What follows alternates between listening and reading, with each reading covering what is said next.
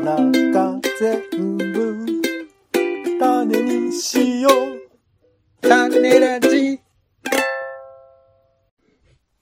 一週間お疲れ様でした。お聞きいただいた皆さんありがとうございます。週に一度の苦闘点暮らしと番組を振り返る種メガネです。今週何が起こったか、なんであんなことを言ったのか、この一週間の記憶を紐解きます。まずは暮らしの一週間、日々のちょっとした出来事や感じたことから拾っていきます。あなたもご自身の一週間を思い出しながら聞いてください。ということで、まあオレンジ的にはですね、えっと、がっつり渋谷を歩いたのが結構久しぶりっていう週でしたね。足で歩いた。足で歩いた。シェアサイクルで一応行くんですけど、うん。そこからちょっといろいろと用事があったので、あのーうろうろ、お渋谷駅前周辺とかを歩いたりしましたね。うーん。今あれ知ってます？あん？の、渋谷の109前に、うん。あのー浅草フランス座ができたって。あ、えー、ネットフリックスのキャンペーンってことですか？そうそうそうそう、浅草キッドってドラマがやっていて、うんそ。れのキャンペーンなぜかよくわかんない。浅草に普通に作りゃいいじゃんって思うけど。あの、渋谷の109前の多分今、あの、空き店舗なのか、なんかイベントスペースみたいになってるのかっていうところを、はいなんか外壁、外の壁を塗りたくって、はい。あの、そういう感じしてたりとかっていうのがあって、まあ、なんかくじ引きとかね、やってたりしちゃいましたけどね。はいそういうスペースもあったりとかして、なんか、まあ人通りやっぱ相変わらず多い街で、うん。こんな感じでやっぱ改めて感染拡大してねえのすげえなと思いつつ、うん。でもまあまあ、その相応のなんか、なんていうの、情報密度が濃い感じとかっていうのを、まあ新宿とかね、歩いてると時々思うこともありますけど、うん渋谷は渋谷でまた違うカルチャーがやっぱりあるなっていうものを改めて認識した感じもあったりとか、あと下北沢っていう、僕すごい好きで、あの、はいえー演劇とかね、えーうん。ライブハウスとかなんかそういうのをいろいろ見に行くっていうところがあったんですけど、この多分2年ぐらいかな、多分行ってない街だったんですよ。やっぱり距離的にあって、あの、なかなか、その、自転車で行くのもあ、2年ってことはないか。間に1回ぐらい行ってるかもしれないですけど、あでもかなり久々にねお芝居とかはい。そう、行った街でもあって、うん、うん。なんか渋谷と下北沢を歩いてると、そのコロナ禍前をちょっと取り戻した感が、まあ今ね、いろいろ変異株とかありますけど、うんな。んか、その、ん昔の感じに戻ってるかところを、うんちょっと感じたりはしましたね、この一週間。うーん。いいですね。まあ、寒い中でもやっぱり、街中歩くと、あの時の空気を思い出す感じがあるんですな。うん。まあまあじゃあえ？私ですか？私はもう寒すぎて、あの、お出かけしたくないって気持ちになってますけどね。あらあら。またでも予定もあったりするんですけど、うんなんかこう、デブ症がここじらせ気味で、うんうん。もう寸前まで出かけないから、うん。なんかギリギリでさ、あ、やっぱちょっと風呂入んなきゃっつって、ギリギリで風呂入って出るみたいな、なんかそういう感じやってますよ。なんか金払っとくといいかもしれないですね、事前に。金払っとく？あの、映画のチケット、この時間に行かないと映画見れなくなるとか、結構高めのもの、演劇とか音楽ライブとかそれこそ、なんかそういうもの買っとくと、はい。なんか動かなきゃいけないじゃないですか、強制的に。そうだよね。だ、あの、とりあえず、床屋の予約は俺にとってエネルギーをくれたけどね。ああ、男屋の予約をされたんで。床屋行きましたけども、何ですかね。床屋、クリスマスイブの9時に予約取りましたけど、どうですか？え、朝の？いやいや、夜のよ。マジまか。、まさにクリスマスイブ。まあ、ここにこそイブありということですけどね。マジか、すごいタイミングで行きましたね。ね、本当狩る方の気持ちになってみろっていうことですよね。そうですね。もしかしたらね、あの、一応予約枠は設けてるけど、まあ、来るバカはいねえよなって思ってる可能性はあるんだこないですもんね。バカってことはないですけど、あと別に普通の日ですからね。あの、そうなんだ。僕普通の日なのよ。いやいや、まあ普通でもないけど、まあ僕にとってはその、あのーまあ、ケンタッキー食べようか、まあいいか、みたいなそういう日ぐらいですけどね。うんはい。まあそんな 感じでございましたよ。はい。なるほど。大事です。予約をするっていうね。未来の予約をするって大事だと思います。はーい。はい。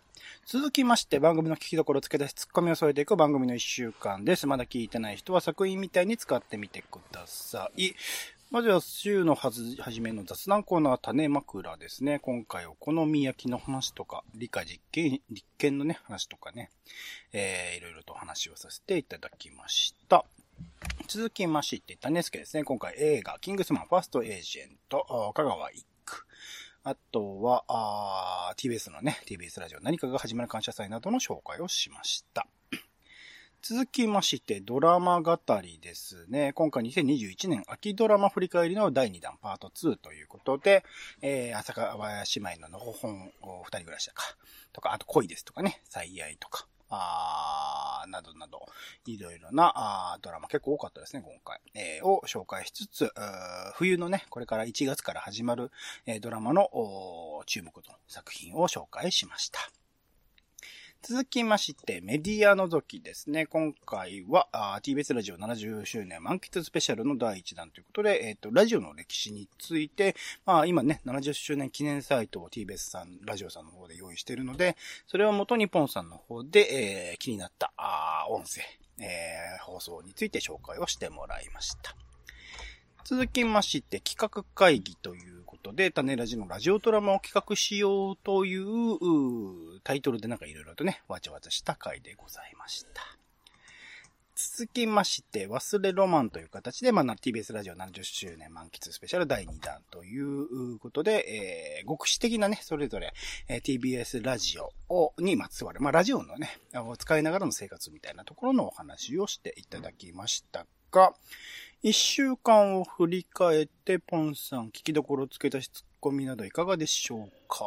えーと、ドラマ語りですからね。えーと、まあ、あの、ね、週刊でやってた頃と違って、もう本当にまとめてという感じなので、うん。なんかあれだよね、あのーアメリカでもさ、アカデミー賞じゃなくてなんだっけ？なんとか賞あるよね。あの、えーっと、トニー賞じゃなく、トニー賞は演劇か。ドラマ、エミー賞かエミー賞。うん、ドラうん、優れたドラマに、まあ、を中心に与える賞ってありますけど、まあね、ギャラクシー賞とかはありますけど、まあまあ、ギャラクシー賞でもいいかもしれないけど、もうちょっとなんかこう、ショーアップして、いいドラマはこれですっていうふうにね、あの、それをテレビ中継するみたいなこととか、うん。やれ、やればいいのになって、あの、まあまあ別に我々がやったっていいぐらいですけど、なんかちょっとそんなことを思ったりしましたね。うん。なんか、結構やっぱこぼれてしまうというか、それこそギャラクシー賞とかドラマアワードとかって、構なんかそのクールね、それこそ前、あの、一個前だったら大豆田と和子をやって、今回だったら最愛をやってみたいな感じで、大体その代表的なドラマが表彰されることになるけど、なんかね、NHK とかでちょっと遅い時間にやってるコミさんはコミ賞ですとかね、なんかそういうもの、ああと、頭、阿佐ヶ谷姉妹ののほほ二人暮らしも、なかなかそういうところには引っかかってきにくいのかなと思うと、あのなんか、地味に今回、えー、秋ドラマはいいドラマが、個人的には多かったクールでもあったと思うので、そういうものをね、ちゃんとアーカイブとして残していきたいし、ただ、ショーとなるとね、何かしら上げなきゃいけないからね、あのその、うん、難しいよね。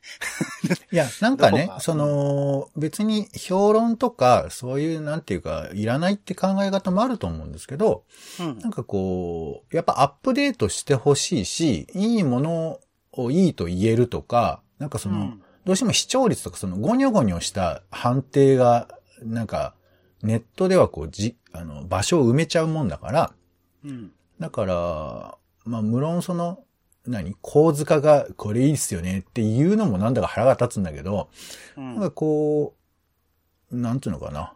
なんかもうちょっとそういうドラマに対してそういう客観的評価みたいなこととか、あとこう、スタッフについて、なんかこう、好きな人が知ってるだけっていうよりかは、もっと普通に評価を与えられるような仕組みになると、まあね、難しいんですけどね。日本の場合そういうことが著しく苦手っていうか、なんかそういう気はするんだけど、日本アカデミー賞のね、あの、さんさんたる感じを見たらね。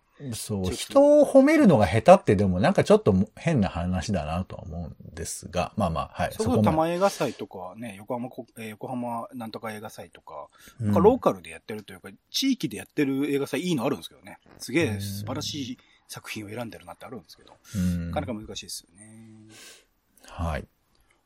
はい、僕の方からは、じゃあ、えっ、と、満喫スペシャル、TBS ラジオ70周年満喫スペシャルの第1弾ということで、70周年記念サイトがあって、まあ、こういう音声データっていうか、音声のデータって、まあね、いつあってもえええもんですよねっていう感じはするので、なんか、ラジオ博物館じゃないですけど、TBS ラジオだけじゃなくて、いろんな、その、まあ、基本的に博物館とか美術館って見、見、見ることをベースとして、まあ、それこそ他に体感する、聞くだってあるし、に匂いを嗅ぐだってあるしっていうところであるんだけど、なんか、そういうラジオの音声とかを、まあもちろん体感も含めてでいいんですけど、まあでも耳をベースとして、なんかいろんな過去のね、音源とか、そういうものを展示してあるような場所とかっていうの。今結構指向性でね、なんかその作品の目の前に行くとその音が聞こえるみたいなあことっていうことが実現できるようになってきてるので、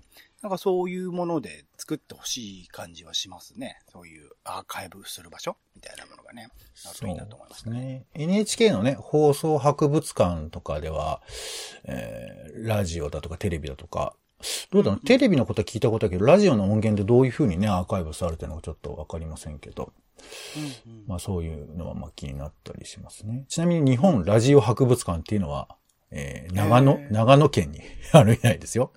へえ、あ行ってみたいけど、な、ど、どういう展示してんだろ何やってんだろうね、ここではね。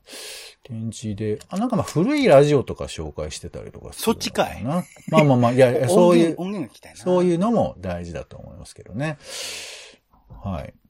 まあ、えー、なんかあの、限定の音源が、なんか、ちょっと曖昧なんですけど、おそらく年末で閉まるっぽいので、えーっと、いいくつかの音声が聞けなくなる？それとも、サイト自体がなくなる？さい、な、うんわかんない。わかんないんだけど、おなんか26日とも書いてあるし、年末に消えるとも書いてあるし。まあ、いいくつかは YouTube 上でね、残るんじゃないかなとは思うんですけどやって。ん。うん。サーバーが大変ですからね、音声データとかね。そうだよね。まあまあ、あの、よかったら聞いていただきたいなと思いますね。うん。ありがとうございます。じゃあ、他の回はいかがでしょうか？はい。えーっと、企画会議ですかね。はい。こちらおはがきが来ているということで、じゃあお願いします。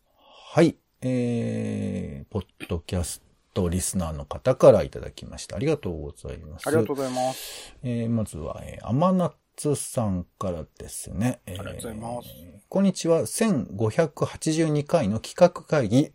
何と言えばいいかわかりませんが、とにかく面白かったです。一度聞いた時はわかりませんでしたが、何度か聞くと、ポンさんのテンションが明らかにおかしくて面白かったです。ありがとうございました。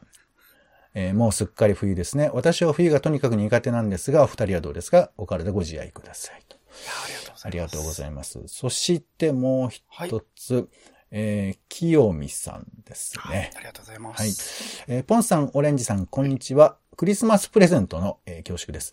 1582回種ラジのラジオドラマを企画しようを聞いてお便りお送りしています。とても不思議な回でした。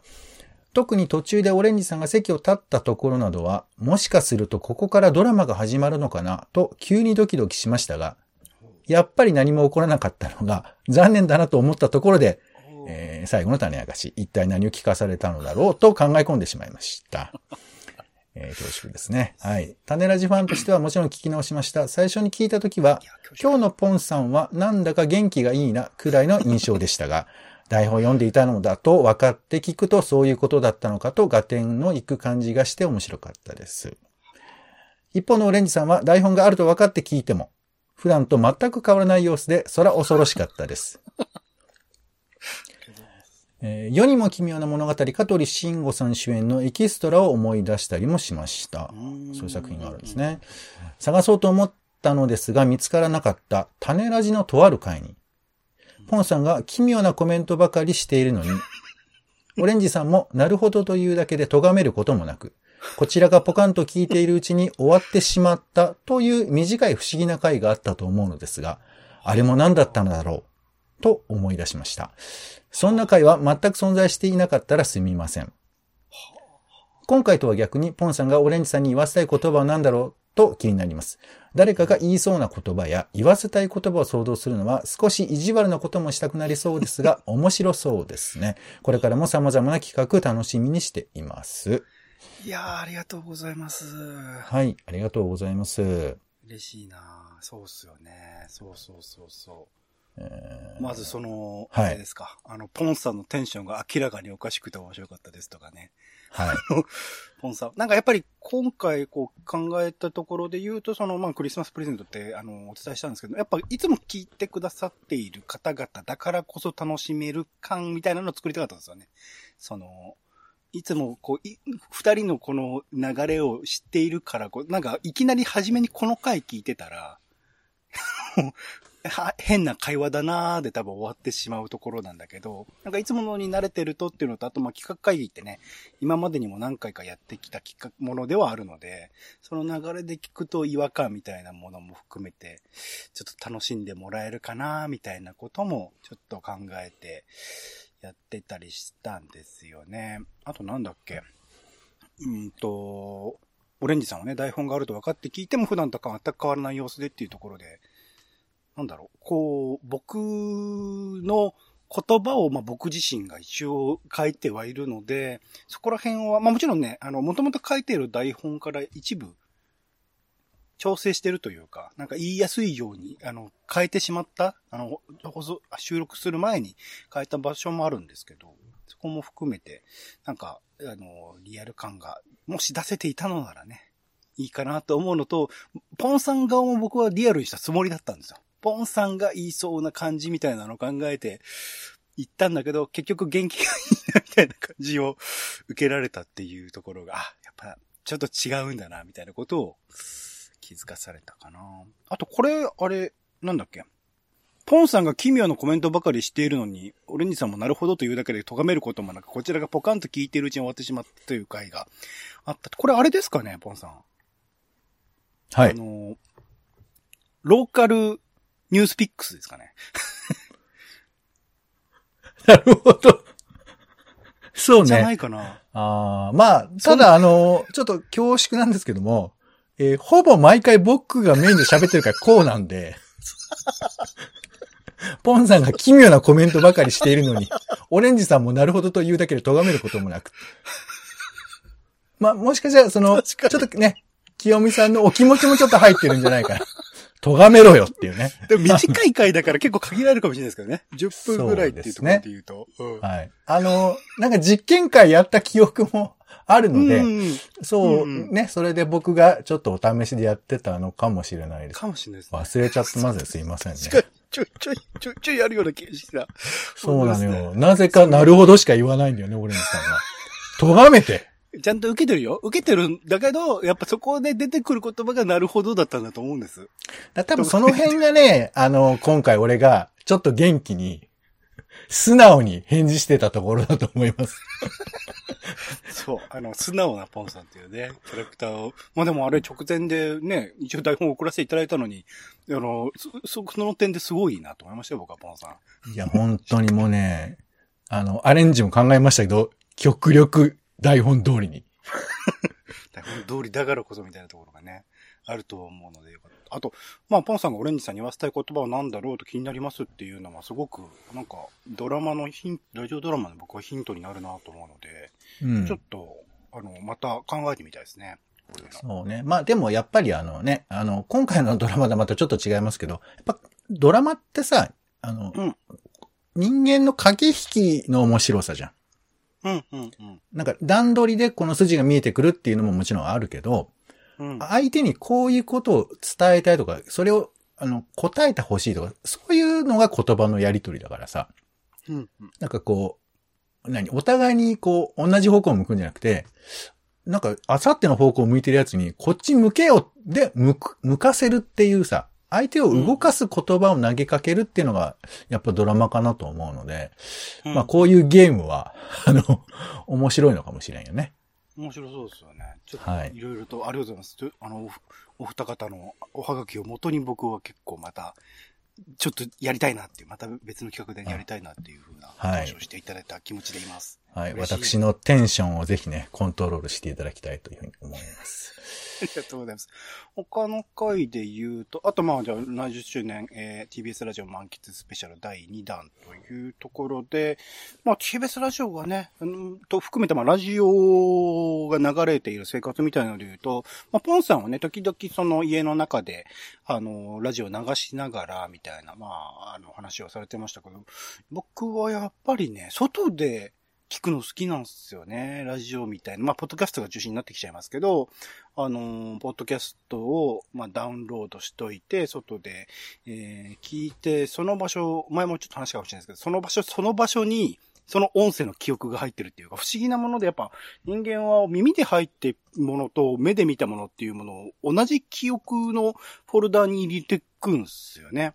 そうすると、その、その、まあ、全然知らない場所だったりすると、その場所を、ま、僕はシェアサイクルで走ってる時に聞いた音っていうもので、そこの音で流れている情報みたいなものを、同じ情報をその後で、えー別の機械、別の音声で聞いたりすると、思い出したりするんですよね。その場所、そのシェアサイクルで走っていた場所を思い出したりとかして、それが結構なんか、好きなんですよね。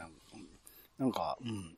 頭の中で、なんて言うんだろう。え、映画的なものっていうか、そういうものを見てるような感覚がして、なんか本当いろんな場所を歩くたびにその場所場所でね、そのポッドキャストの内容っていうかね、喋り手は何でもいいんだけれども、あのーそういうものをやってみたいし、まあ、種ラジもそういう機能としてね、何かしらの、音声がじできれば、それこそ前、えー、と、散歩コメンタリーとかね、企画で考えましたけど、まあ、全然関係ないえー文脈のものであっても、その場所との掛け算でなんか面白い体験になったりするかもしれないな、みたいなのはちょっと思ったりしてますね。やっぱこう、ラジオの、まあ、あのー番組の面白さ。だから、その、やっぱ、ポッドキャストとラジオとちょっと違うと思っているんですよ、僕は。うんうんうん。その、なんていうのかな。やっぱ聞こうとするのがポッドキャストで、うん。流れてるのがラジオ。うんうんうんうん。まあまあ、それは意志がね、どう働くかは、まあ、人によって若干違うと思うんですけど、なんかその辺で言うと、こう、ラジオは、まあ、僕なんかはもう、今は、まあ、ラジコですけど、部屋の中でずっとこう、流しっぱで、あの、聞いたり聞かなかったりがあるんです。うんうん。部屋で流れてる。で、まあ、トイレ行くとか、こう、ちょっと別の部屋行ってやるとか。で、また戻ってきてちょっと聞くとか。でも、奥の方でちょっと流れてる。こういう感じが僕はやっぱラジオっぽいなというふうに思ってて。うん。まあ、つまりその、今、オレンジさんも言ってくれたけど、あの、見てた風景と、えー並行してこう、楽しめるっていうか、背景になるんだよね、ラジオって。うんうんうんうんまあ、ポッドキャストが背景になるかっていうのはちょっと俺もわかんないんですけど、その、なんか背景感っていうのが逆に言うといつも一緒にいても大丈夫っていうか、こっち向いてずっと喋ってくるわけじゃなくて、どっかで喋ってるなぐらいな感じの距離感っていうのも、ラジオだからこそできるのかなというふうに思ってて、うん。うん。だから、なんかもしかしたらこのラジオっていうのは、まあ僕の場合はもうほ、かなりの時間ラジオかかってますから、なんか人によってはその家族よりもとか、家族の次にぐらいずっと一緒にいる存在みたいな。っていう風に捉えるとなんかみんなが思い入れが強くなるのは、なんか当たり前といえば当たり前なのかななんてことも思ったりしますね。うんうんうんうん。いろいろそれぞれのやっぱラジオの聞き方ってあると思うのでね。うそう聞いてみたいですね。うんそうね。皆さんのラジオの聞き方ももしよろしければお伝えいただければと思います。えー、ちなみに、あの、この回なんですけども、えー、 ORDINARY MUSIC と、えーはいはい深夜法番組、えーおご説明したと思うんですけど、月金から多分3時から。うんこれね、正、正確にはというか、正しくは、 CITY CHILL CLUB。うん。僕は知らない番組でした。うんはい。シティチルクラブというですね、アーティストやクリエイターがチル、癒し、素晴らしい、かっこいいをコンセプトに2時間のミュージックプレイリストを作成し、オンエアするプログラムということで、えー、あなたの一番不安な時間に優しく寄り添い、穏やかな時間に変える。それがシティチルクラブということで。はい。これがわからないと、えー、さらば青春の光のただバカ騒ぎの面白さがわからなくなりますので、ぜひこちらも聞いていただきたいということですね。モデラリーミュージックね、前までやってたんですよね。そうです2020年ぐらい。。ねはい。そうなんです。はい。ということで、一応、えー、お詫びと訂正でございました。ありがとうございます。種ラジは Spotify や Podcast などでほぼ毎日配信中です。更新情報は Twitter でお知らせしています。お好きなサービスでの登録やフォローをお願いします。また番組の感想やあなたが気になっている種の話もお待ちしております。公式サイト種ラジ .com のお便りフォームから送ってください。Twitter でハッシュタグ種ラジ、ハッシュタグカタカナで種ラジで投稿いただくのも大歓迎です。それでは、種ラジ今週の一曲、ポンさん、お願いします。はい。ということで、いよいよ、えー、もう2021年も終わりですよ。あらら。え中ー、ね、まあ、なんで、年末皆さんどうお過ごしになるんでしょうかえー、まあ、実家に帰るっていうね、あのーまあちょっとオレンジさんはね、ご自宅に住まわれてるんで、ちょっと感覚また違うとは思うんですけど、いや、ポンさんは自宅に住んでない。まあいいや。それはいいや。えーこんな関係でね、えー2022年もやっていきたいと思いますけども、まあそれはさておき、えーそんな、えー正月、年末年始をね、ちょっと、えー考えるということで、ハッピーエンドっていうね、えーバンドがあったんですけど、こちらの春よ来い。えーこちら。まあ、春というのは、まあ、新春という方の春ですけども。えーこちらなんですが、これはさ、まあ、作詞が、まあ、松本隆さんなんですけど、作曲が大竹一さんですけど、いやーね、いいんすよ。えっと、イメージの中の俺たちのお正月が、崩れてく。いや、もしか、ああーだったらよかったなっていう、そういうこう、なんていうかこう、じくじたる思いで、この人はどうなんだろうな、なんかこう、真っ赤になってる電気ストーブの前で何かを睨んでいるのかな？わからないんですけど、っ。ていう気持ちを歌う曲。はい。なので、まあ年末年始これを聞いてね、えっ、と、えー共感するか、それとも、そういう人もいるんだねって思うか、まあいいんですけども、はい。正月の鬱屈ソングということでお聴きいただければと思います。ハッピーエンドで、春よ来い。さあ、月曜から約3.5時間お送りしてまいりました、ポッドキャスト種ラジ、そろそろお開き。スタッフ紹介。構成オレンジ、編集オレンジ、アップロードオレンジ、脚本オレンジ、リサーチ、ミッキーポン、庶務担当ポン、修正担当ポンというね、そうそうたる、ラジオ東京開局グループ。えー1951年12月25日には、えー TBS ラジオの前身、ラジオ東京が朝6時半から当時、有楽町の毎日新聞東京本社新館内のスタジオから、えー全国6番目に放送を開始したそうですよ。えー先日ね、ろ70周年感謝祭もありましたけど盛り上がってましたね。私あの、8時半からずーっと聞いておりました。えー TBS ラジオさんこれからもお世話になります。さあ、今日のパートナーは、オレンジと、ポンでした。